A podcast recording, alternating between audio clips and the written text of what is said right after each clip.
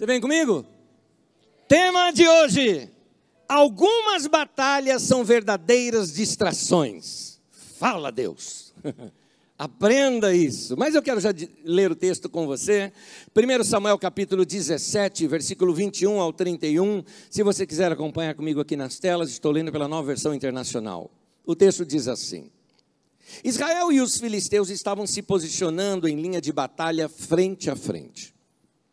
Davi deixou o que havia trazido com o responsável pelos suprimentos e correu para a linha de batalha para saber como estavam seus irmãos. Uma pausa para você entender o contexto, eu acho melhor eu explicar. Davi era novinho nesse tempo, os irmãos dele tinham sido convocados pelo exército de Saul, Saul era o rei. Davi, é, é, seu pai o chama Jessé chama Davi e diz: Olha, vai levar esses mantimentos para os seus irmãos que estão lá no campo de batalha, leva esse aqui também para o chefe lá dos, dos soldados, e leva essas coisas aqui. E Davi então vai. Quando ele chega, o exército estava posicionado, e aqui então se dá essa cena. Continuando.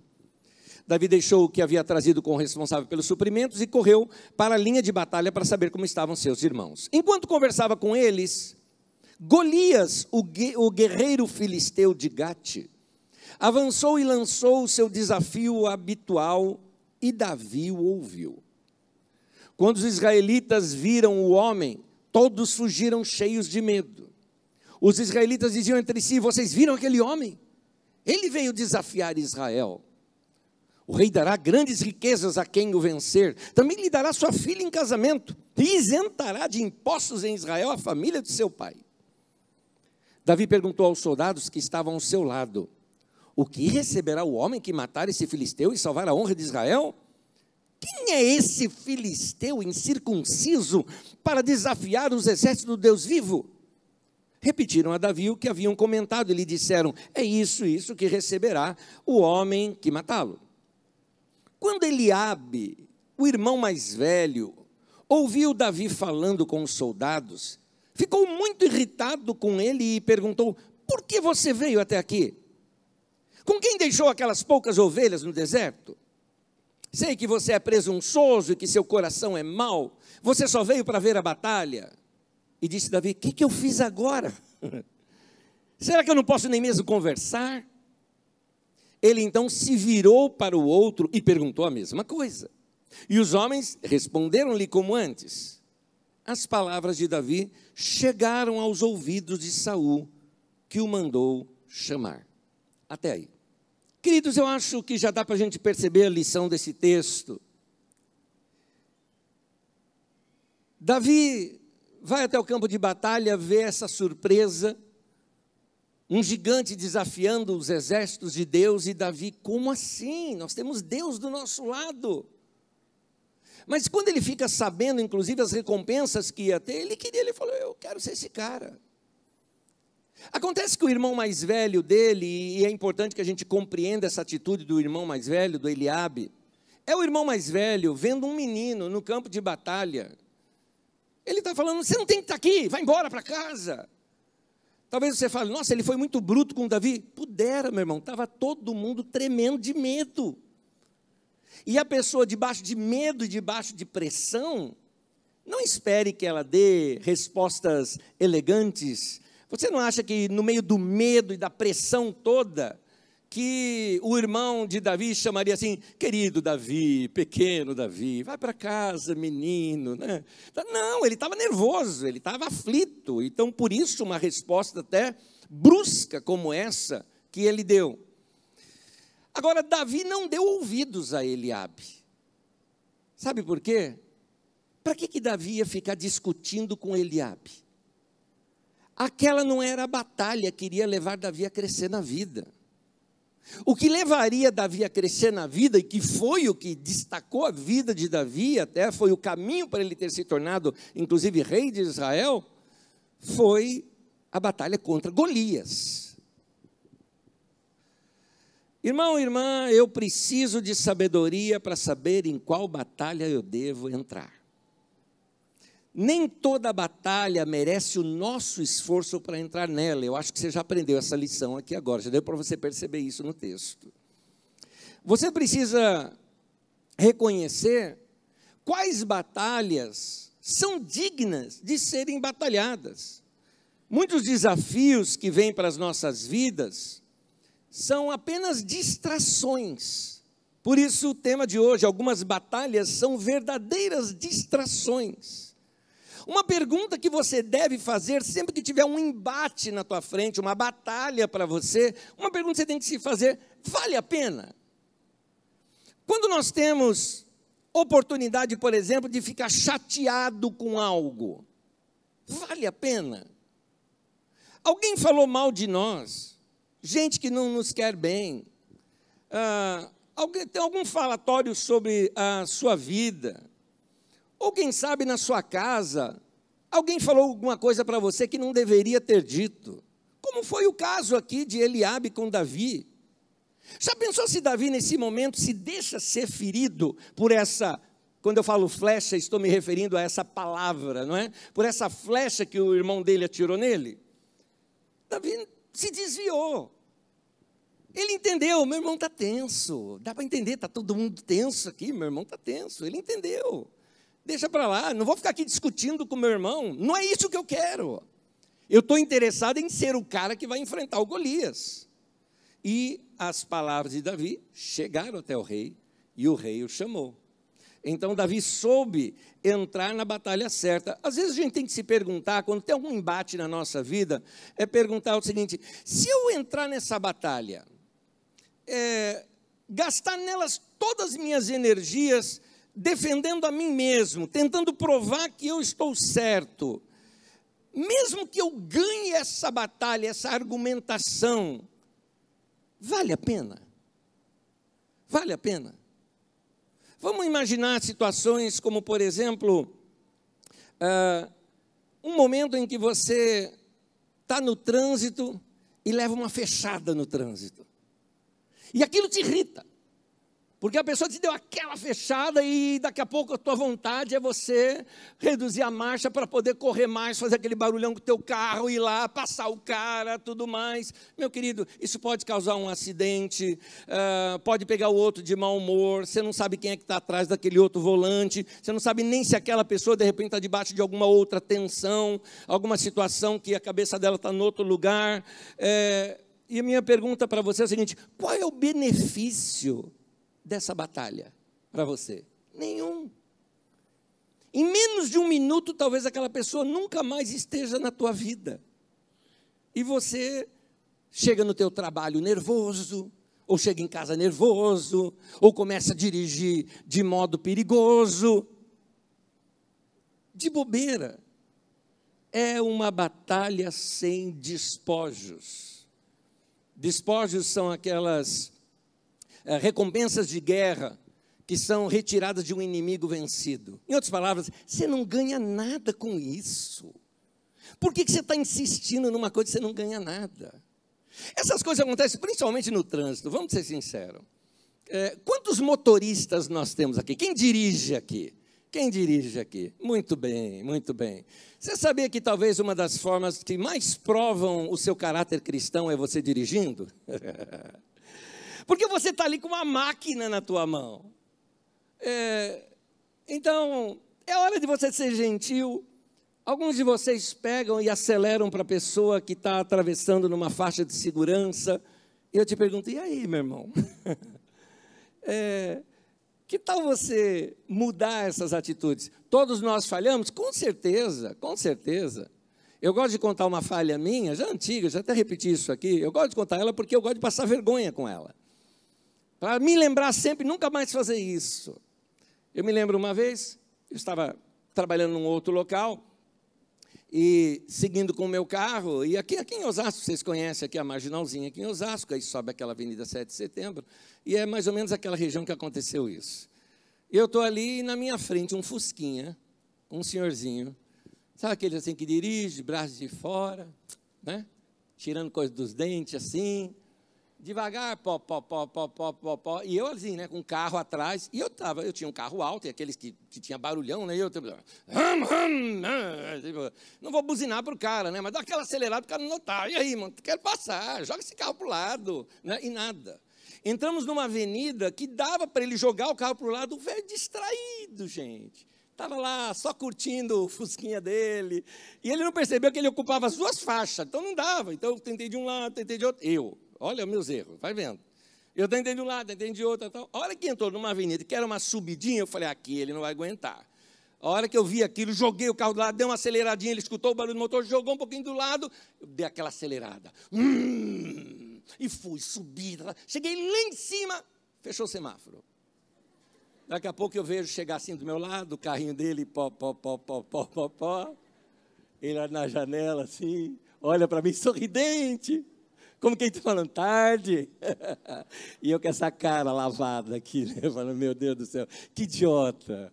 Gente, a gente entra em algumas batalhas que são desnecessárias. Aliás, tem gente, usando a linguagem de videogame aqui, que a pessoa ela entra no modo batalha. Então ela fica preparada para qualquer coisa. É, ficam distraídos com batalhas não importantes, vivem tentando provar para as pessoas que elas estão certas, toda argumentação ela tem que ganhar, quer ganhar a aprovação das pessoas o tempo todo. Nós precisamos escolher as nossas batalhas com mais sabedoria. Você não precisa ficar nesse modo batalha o tempo todo, meu irmão. É, tem gente que fica ofendido o tempo todo. Ele tem problema com o vizinho, tem problema com o cônjuge, tem problema com os amigos do trabalho. É, e eles não entendem que essas batalhas são batalhas sem despojos. Se nós cometemos o erro de entrar em todas as batalhas que aparecem na nossa frente, presta atenção nisso. Se nós cometemos esse erro de entrar em todas as batalhas que aparecem na nossa frente, nós não vamos ter a energia que nós precisamos quando realmente enfrentarmos uma batalha que a gente precisa enfrentar. A gente já chega desgastado. Por isso, o tema de hoje: algumas batalhas são verdadeiras distrações. Ah, as batalhas que você está envolvido, vale todo esse seu esforço? Será que não é distração?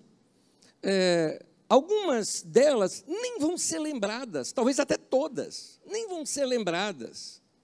A gente precisa é, perceber que há momentos da vida da gente que a gente tem que poupar energia, poupar esforço, é, é, e não ficar criando situações desnecessárias. Eu me lembro, uma vez, foi aqui na Carisma mesmo, um rapazinho falando comigo, rapazinho, falei, rapazinho, mas estou falando de um cara já de uns 35 anos de idade, quase 40 já. E é, é que eu conheço há muitos anos. E ele um, me falando, falando, eu falei alguma coisa para ele de um lugar, de, de, uma, de um shopping aqui, e ele falou: tem uma loja ali, eu não passo na porta daquela loja. Não passo. Olha, eu estou naquele shopping, eu ando no shopping, quando chega na hora daquela loja, eu dou a volta. Eu não passo ali. Eu falei, mas por quê? Ele falou, porque uma vez eu fui lá, eu fui mal atendido por um vendedor e eu não gostei. Fui muito mal atendido, fiquei ofendido, eu não passo lá. Há quanto tempo foi isso? E ele ficou assim, tá. Há uns oito anos. E eu falei, oito anos? Provavelmente a loja já trocou de dono. O vendedor nem está mais lá. E você continua encrencando com isso. Será que você não precisa mudar, desligar esse modo batalha na tua vida? Com tudo você encrenca. Tem gente que encrenca com qualquer coisinha. Já viu o marido que fica encrencando com a mulher porque ela esquece a luz acesa? Tem uns que estão assim. é verdade. Fica encrencando por causa disso. E agora, vamos lá, gente. Mais vale o seu casamento do que uma economia, sei lá, de cinco reais no fim do mês, de tanto que você gastou ali de energia, né? É, é, você precisa entender que a, a recompensa de estar em paz no casamento é muito melhor. Quantas batalhas você está envolvido que de fato não te trazem nenhuma recompensa? O que, que você anda encrencando, brigando, querendo provar que você está certo, e aquilo não vai dar em nada. Talvez você até vença essa batalha, mas vai sair tão machucado, mas tão machucado, que não vai dar nem para, de fato, a gente achar que você que venceu. É, você, vou dar um exemplo claro. Você venceu na argumentação com a tua esposa, não é? de que você estava certo, igual um cara uma vez chegou e falou: Não, eu falei mesmo, falei um monte para ela. Tá bom, falou um monte, mas agora está dormindo no sofá. E aí? Venceu mesmo essa batalha? Valeu a pena tudo isso? Meu querido, tem um título de uma mensagem minha antiga, que eu vou repetir aqui, só o tema da mensagem, porque ela é uma frase para você. Você quer estar certo ou quer ter paz? Você quer estar certo ou quer ter paz? Ah, mas eu provei que eu estava certo. Deixa o outro ficar pensando que estava certo. E você tem a paz. É melhor. Eu eu entendo que quando Jesus diz ali em Mateus capítulo 5, versículo 9, que ele fala assim: Bem-aventurados os pacificadores, pois serão chamados filhos de Deus. Ele está dizendo: felizes são os homens e as mulheres de paz. Fel quer ser feliz? Seja um pacificador. Para de ser encrenqueiro. Para de ser chatinho. Para de ser aquela pessoa que encrenca com, com todas as coisinhas. É, tem gente que encrenca, casamento, por exemplo, é uma delas. Tem gente que encrenca no casamento é, porque, sei lá, ele fala, ah, eu gosto muito daquela pessoa tudo mais, mas olha, tem ali uns 20% dela que eu não gosto. Aí ele troca de esposa ou ela troca de marido e daqui a pouco vão ver que o outro também tem esses 20% que ele não gosta. Na verdade, querido, é importante você saber que ninguém tem condições de suprir 100% do que você necessita. Não existe isso. Não existe essa pessoa. Então, não fica brigando com seu marido por qualquer coisinha boba. Pais e filhos, vamos diminuir as tensões. É, Olha para ele, olha para ela. Veja que ainda existem muitos valores naquela pessoa.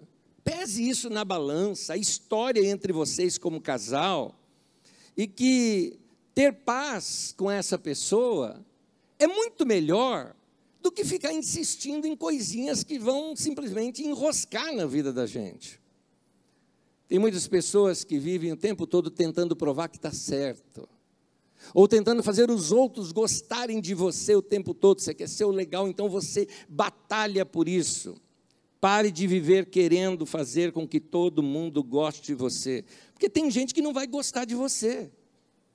Você gasta energia demais com aquela pessoa lá no seu trabalho, você gasta aquela energia tremenda, e a hora que você chega na tua casa, que os seus filhos, a sua esposa ou seu marido estão lá te esperando e te amam, não é? eles recebem só seus cacos. Porque você gastou tudo, toda a tua energia em batalha que não valeria a pena você batalhar. Então, não perca tempo com discussões tolas. Há um dito popular que diz que religião, futebol e política não se discute. Você sabe disso, não é? Então por que, que discute? Sai briga. Que besteira. E daí que o outro que ganhou e o teu perdeu, e daí? Aliás, eu nem sei se meu time ganhou hoje, alguém pode me informar isso? Ganhou, ganhou! Deus amado. Como que é? Eu vivo de milagres, é isso? Deus amado. Que saudade disso, querido. Que saudade. Tempo que eu não escuto um negócio desse. Mas ficam com discussões, sabe? Discussão de política. Gente que se dividiu por causa de política. Famílias que já não fazem o Natal junto por causa disso. E daqui a pouco, ó, deixa passar uns anos, aqueles que se opunham na política, daqui a pouco estão no mesmo partido lá, um, um do lado do outro, de mãozinha dada. E vocês brigados. Valeu a pena? Vamos concluir que não. Então, não perca tempo com discussões tolas. Discussões tolas, às vezes, sobre a Bíblia mesmo. Gente, tem determinadas coisas na Bíblia Sagrada que é a interpretação de cada um. Eu penso de uma maneira, meu irmão pensa de outra, tudo bem, no céu a gente se, a gente se fala. Eu me lembro um dia, eu acabei de pregar aqui na nossa comunidade, e vocês sabem do que, que eu ensino aqui sobre a volta de Jesus. Eu acredito na volta de Jesus, mas essa história que inventaram aí de um arrebatamento até a metade, que Jesus vem até a metade, a gente sai, depois a gente vai, aquela coisa toda que inventaram no Deixados para Trás, que aquilo é uma invenção, é de 1830 para cá que começaram a ensinar isso na igreja. Eu falei, eu não acredito nisso. Ensinei para a igreja, dei base para isso e tudo mais. Vem um irmão conversar comigo aqui depois. Ele não é da nossa igreja, né? e ele falou assim: meu irmão, sou da igreja tal. E eu discordo do irmão. Eu falei, nenhum problema, meu irmão. Agora, eu gostei de uma coisa que você fez. Ele falou, o quê? Você me chamou de irmão. Então, nenhum problema. Eu discordo do irmão, o irmão discorda de mim que sou irmão, e nós somos irmãos. Eu falei, pronto. Vamos fazer uma aposta? Ele, como apostar? Fazer uma aposta? No céu a gente vê quem estava tá certo. Porque uma coisa é certa, você vai para lá e eu também vou. Lá a gente se resolve. O irmão riu comigo, nos abraçamos. Eu falei, quer saber uma coisa? Isso não deve nos dividir. Vamos ter o nosso coração aberto para Deus. Vamos ter é, um coração perdoador, um coração amoroso, cheio do fruto do Espírito, para que a gente não venha ficar com discussões tolas. No livro de Neemias, capítulo 6, do versículo 2 ao 4, diz assim: Sambalate e Gesem mandaram a seguinte mensagem: Venha, vamos nos encontrar num dos povoados na planície de Ono. Eles, contudo, estavam tramando fazer-me mal. Por isso enviei-lhes mensageiros com esta resposta: Estou executando um grande projeto e não posso descer. Por que parar a obra para ir encontrar-me com vocês? Eles me mandaram quatro vezes a mesma mensagem, e todas as vezes eu lhes dei a mesma resposta. Sambalat e Tobias eram dois opositores de Neemias. Não queriam que Neemias reconstruísse os muros de Jerusalém para não fortalecer aquela cidade e a cidade se tornar uma cidade comercialmente concorrente das cidades deles. Então eles vieram para atrapalhar. E nessa de atrapalhar, Vamos chamar o Neemias aqui, vamos conversar com ele. E outros falaram, vamos enrolar o cara enquanto a gente enrola, a gente atrasa a obra deles. O Neemias falou: Não, eu não vou. Eu estou focado no que eu tenho que fazer. Ele reconheceu que não havia benefício nenhum em descer para ficar discutindo com aqueles caras. Não ia levar em nada aquilo. Meu irmão, não perca tempo com discussões tolas. Tem muita gente por aí, como Sambalate e Tobias, que só quer discutir com você. Não perca tempo com isso. Essas coisas você tem que simplesmente passar, virar página. São batalhas que você não precisa entrar. Porque se você entrar, vai ser uma distração para a sua vida. E aí você vai perder o melhor. Lembre-se de Davi. Vamos voltar no texto lá de Davi. Porque Davi fez o que era certo quando foi na hora de lutar contra Golias, Davi estava bem, estava tranquilo, não tinha discutido ali com o irmão. Ele entendeu que não, aquela batalha com o irmão não iria adiantar em nada, a batalha que ele queria era contra Golias, e quando veio ele estava preparado. Então, meu irmão, não se desgaste com coisinhas pequenas, porque vai ter momentos da sua vida em que você vai precisar estar firme, Talvez assim isso aconteça no seu relacionamento. Você siga com briguinhas, briguinhas, briguinhas, briguinhas. Isso vai desgastando o relacionamento na hora que precisa os dois estarem juntos, unidos ali, porque aí sim tem uma batalha verdadeira para enfrentar, estão enfraquecidos. Então, cuidado.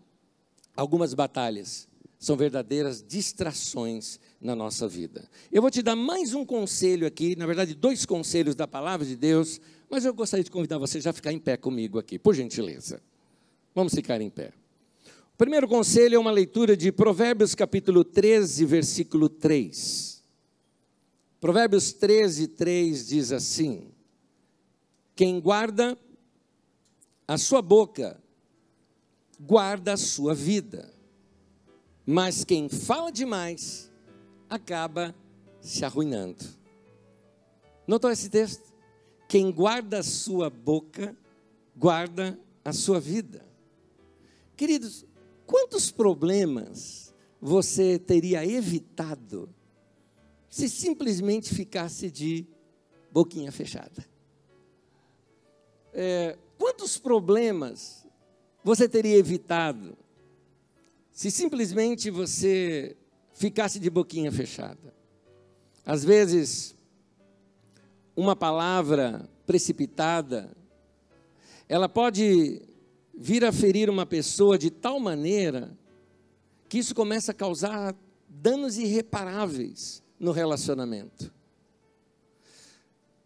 Por não ficar de boquinha fechada, às vezes nós perdemos amigos, destruímos confiança, estragamos um relacionamento, machucamos pessoas que nós amamos simplesmente porque não soubemos respeitar aquele momento em que lá dentro de você parecia que tinha uma voz gritando: fica quieto.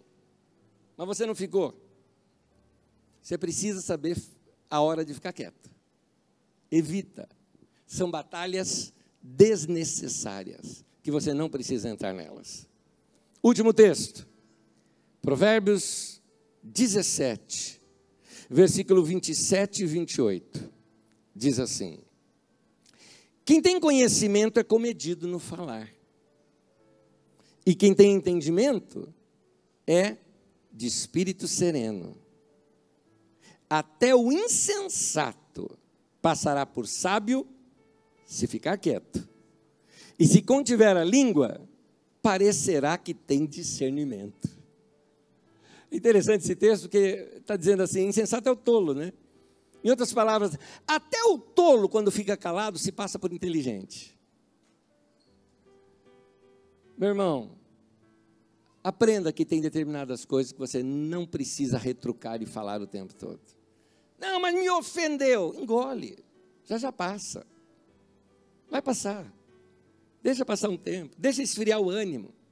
Porque senão, você vai estragar um relacionamento e vai entrar numa batalha que não vai ter é, recompensa uma batalha como essa. Vamos ter sabedoria. Amém.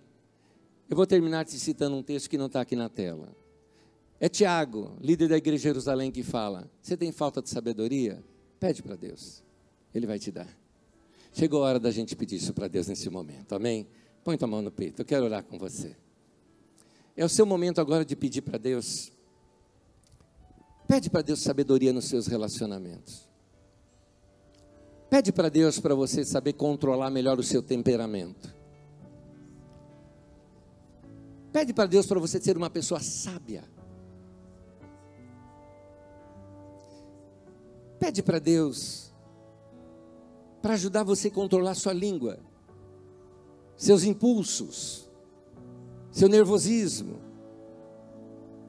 Fala para Deus: Deus, me torne uma mulher de paz, um homem de paz cheio de paz e que passe paz para as pessoas. Ou seja, quero ser um pacificador. Jesus disse: Felizes são os pacificadores. Querido Deus, obrigado por ouvir essas orações que fizemos aqui agora. Cada irmão e cada irmã está se aproximando do Senhor, num ato até de adoração e de reconhecimento da tua grandeza, dizendo sim para a tua palavra. Que o Senhor nos ensine a nos comportarmos melhor diante dos nossos semelhantes, dos nossos próximos, das pessoas que estão ao nosso redor. Que saibamos o momento de parar, saibamos o momento de ficar quietos, saibamos perdoar, saibamos ter paz, sermos pacificadores, trazermos paz também às outras pessoas. Dá-nos esse coração como é o de Jesus, manso e humilde. Nós queremos aprender com o Senhor a sermos mansos e humildes. Trabalha isso no nosso coração, ó Deus. Nós nos rendemos ao Senhor, nos entregamos ao Senhor e dizemos sim para a tua palavra e para a tua vontade na nossa vida. Recebe isso como nossa adoração. Em nome de Jesus. Amém e amém. Meu irmão, ao nosso Deus. Vamos aplaudir o Senhor. Bom e maravilhoso.